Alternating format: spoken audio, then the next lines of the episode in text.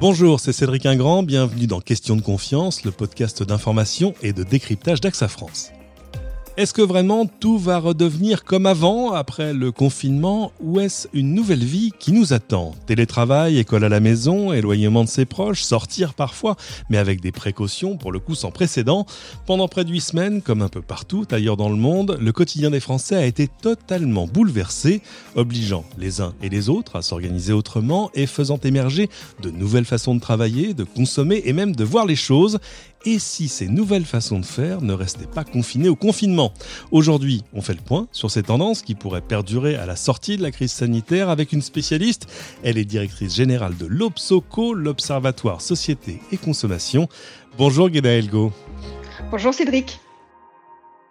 Alors, tout ce qui a accompagné cette pandémie de Covid-19 en fait pour le coup vraiment un épisode hors norme. Euh, depuis le début du confinement, vous publiez chaque semaine une note intitulée Covid-19 le jour d'après qui essaie de jauger l'état de l'opinion du moral des Français et puis d'ébaucher peut-être des scénarios pour ce qui nous attend dans un après d'ailleurs dont on ne sait pas exactement quand il va commencer. D'abord, comment est-ce que vous avez rassemblé ces données? Dites-nous deux mots du dispositif de l'étude.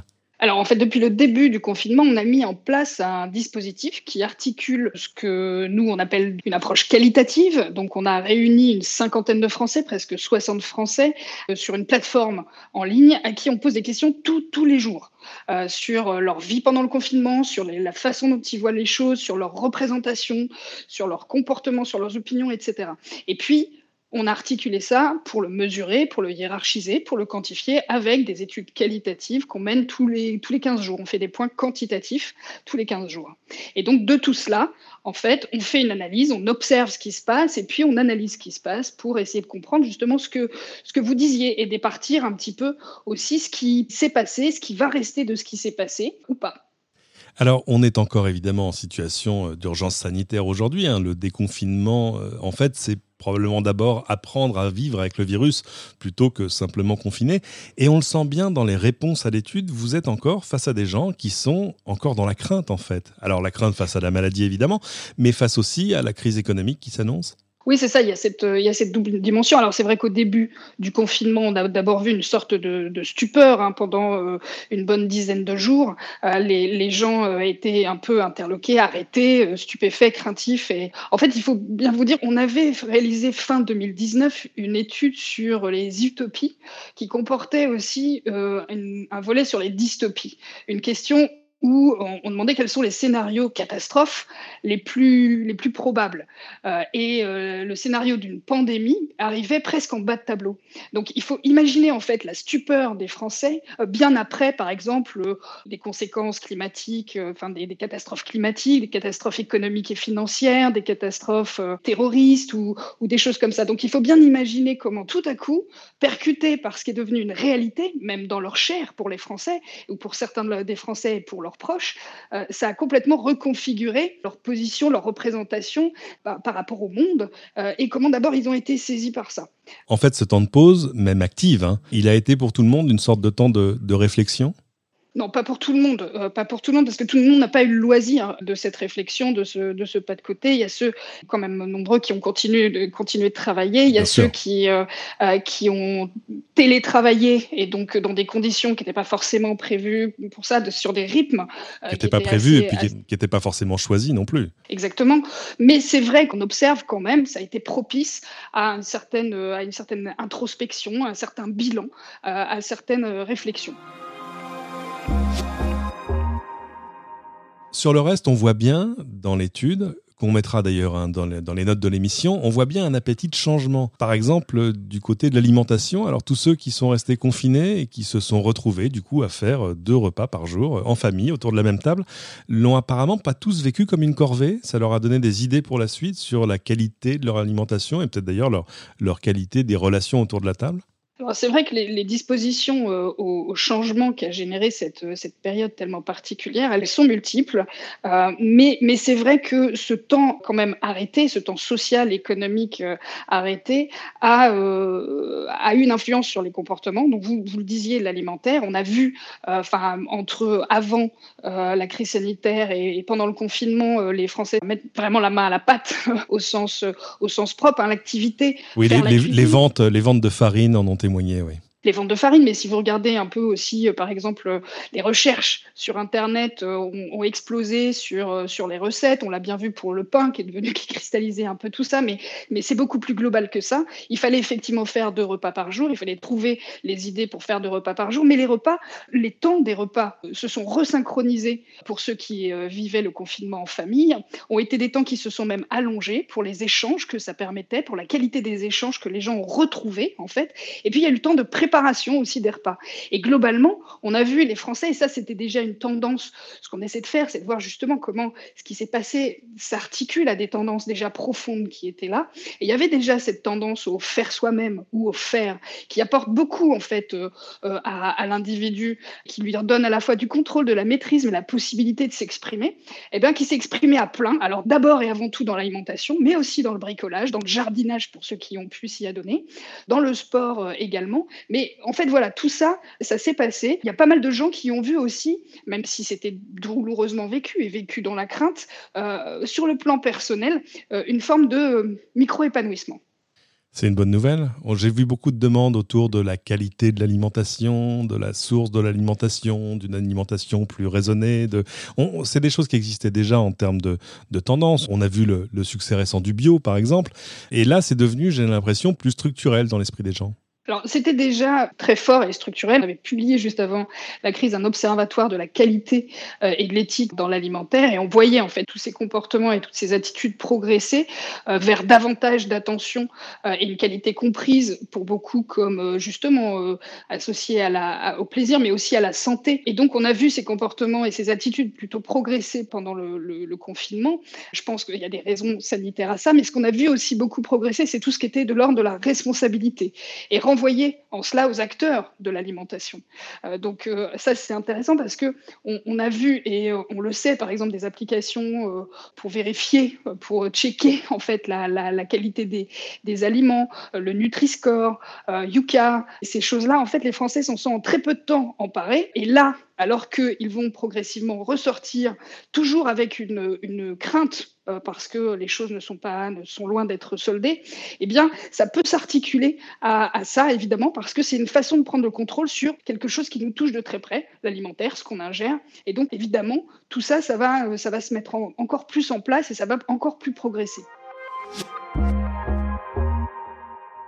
Reste quand même évidemment la chose que ces huit semaines semblent avoir redéfinie presque, c'est-à-dire le rapport au travail. Alors on a vu à quel point le télétravail a pris un coup de fouet presque inespéré, même si ça s'est fait quand même dans des conditions d'urgence, on l'a dit. Est-ce que ça, par exemple, c'est fait pour durer? Alors le télétravail, enfin la place du numérique pendant le, confinement, que ce soit pour euh, le travail, mais aussi pour le commerce, hein, mais aussi pour le divertissement, a, évidemment beaucoup progressé. Et, des gens qui euh, n'y avaient pas recours se sont mis massivement à y avoir recours. Des gens aussi qui déjà, en fait, en étaient habitués, ont diversifié leurs pratiques.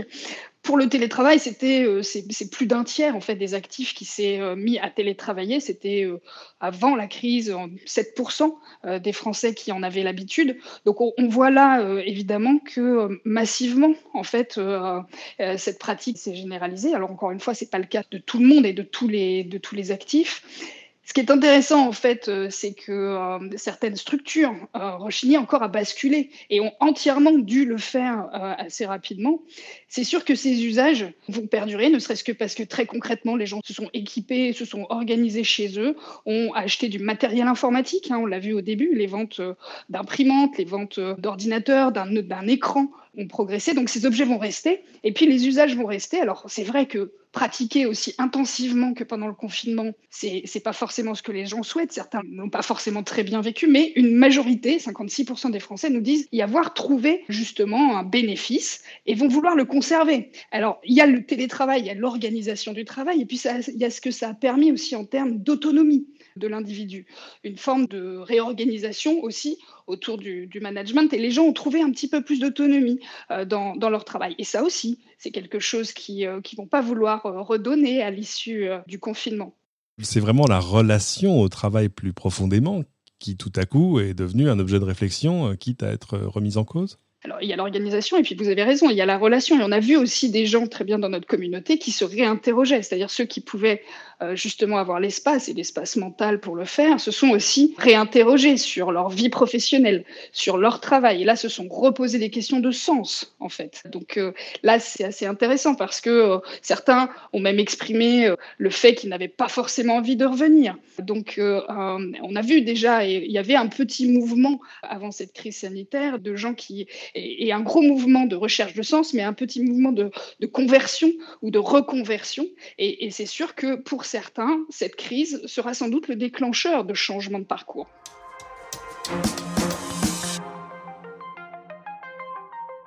Est-ce que, selon vous, ça va pousser les entreprises de leur côté à une réflexion, euh, elle aussi, plus profonde, une fois en tout cas passée cette situation d'urgence?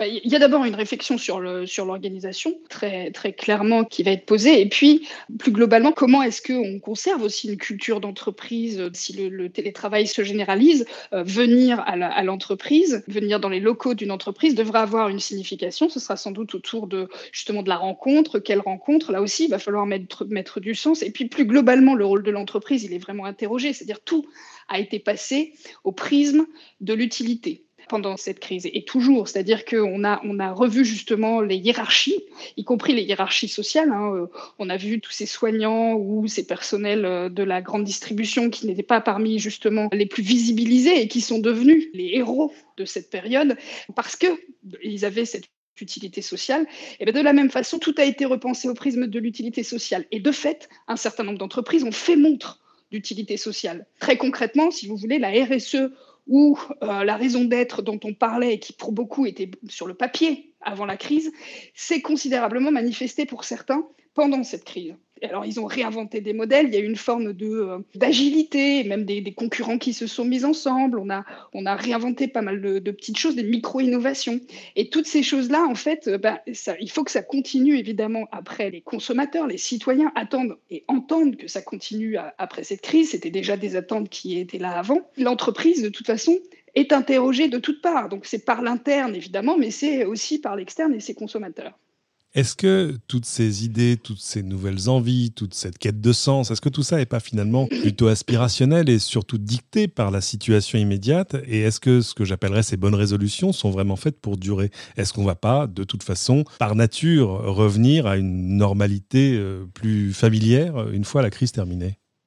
Alors, ça, dépend de, quoi on parle. Et, pour pas mal de choses, il y aura sans doute un peu euh, un petit effet, comme vous savez, quand vous rentrez de vacances, vous avez plein de résolutions, ou bien quand c'est le 31 décembre, vous vous en donnez pour l'année à venir. Mhm. Et certaines choses seront de cet ordre-là. Mais ce qui est assez frappant, c'est qu'on a vu quand même les attitudes évoluer et évoluer sur, encore une fois, une tectonique des plaques qui était déjà présente en fait, avant la crise. Et donc, c'est ça qui, euh, qui, est important. C'est-à-dire, il y avait déjà des mouvements structurels de fond sur lesquels se sont accrochés, en fait, cette crise, et ça va les amplifier. C'est sûr, ça va les, les cristalliser. Après, c'est vrai qu'on observe cette disposition générale au changement, dont il va falloir pour tous les acteurs faire quelque chose. Il risque d'y avoir des effets déceptifs, des effets de lassitude. On risque de, parfois, dans certains domaines, de, ne rien transformer. Mais malgré tout, on parlait du digital, on parlait de l'impact dans le travail, dans le commerce, sur les entreprises, on parle de la santé et d'une certaine vulnérabilité démultipliée, on parle de fractures aussi euh, qui, qui se sont euh, amplifiées. Tout ça, c'est bien des choses en fait qui, euh, quelque part, que la crise a précipité au sens presque chimique du terme. En tout cas, ça nous propulse dans une, période passionnante. Euh, merci beaucoup, euh, Gena Elgo. Où est-ce qu'on peut vous retrouver en ligne? Vous pouvez nous retrouver sur le, site de l'Obsoco, mais aussi sur, sur les réseaux sociaux, sur LinkedIn ou sur Twitter, où l'on me retrouve au pseudonyme de La Guirlande. Et c'est promis, on mettra un lien vers le dernier rapport dans les notes de l'émission. Merci infiniment. Merci Cédric, merci. C'est la fin de cette émission. Merci à tous de l'avoir suivi. Pensez à vous abonner hein, sur votre plateforme de podcast préférée. Tant que vous y êtes, n'hésitez pas à cliquer sur 5 étoiles et à nous laisser vos commentaires. Ils aideront les autres à découvrir ce podcast. Et à bientôt pour une nouvelle question de confiance.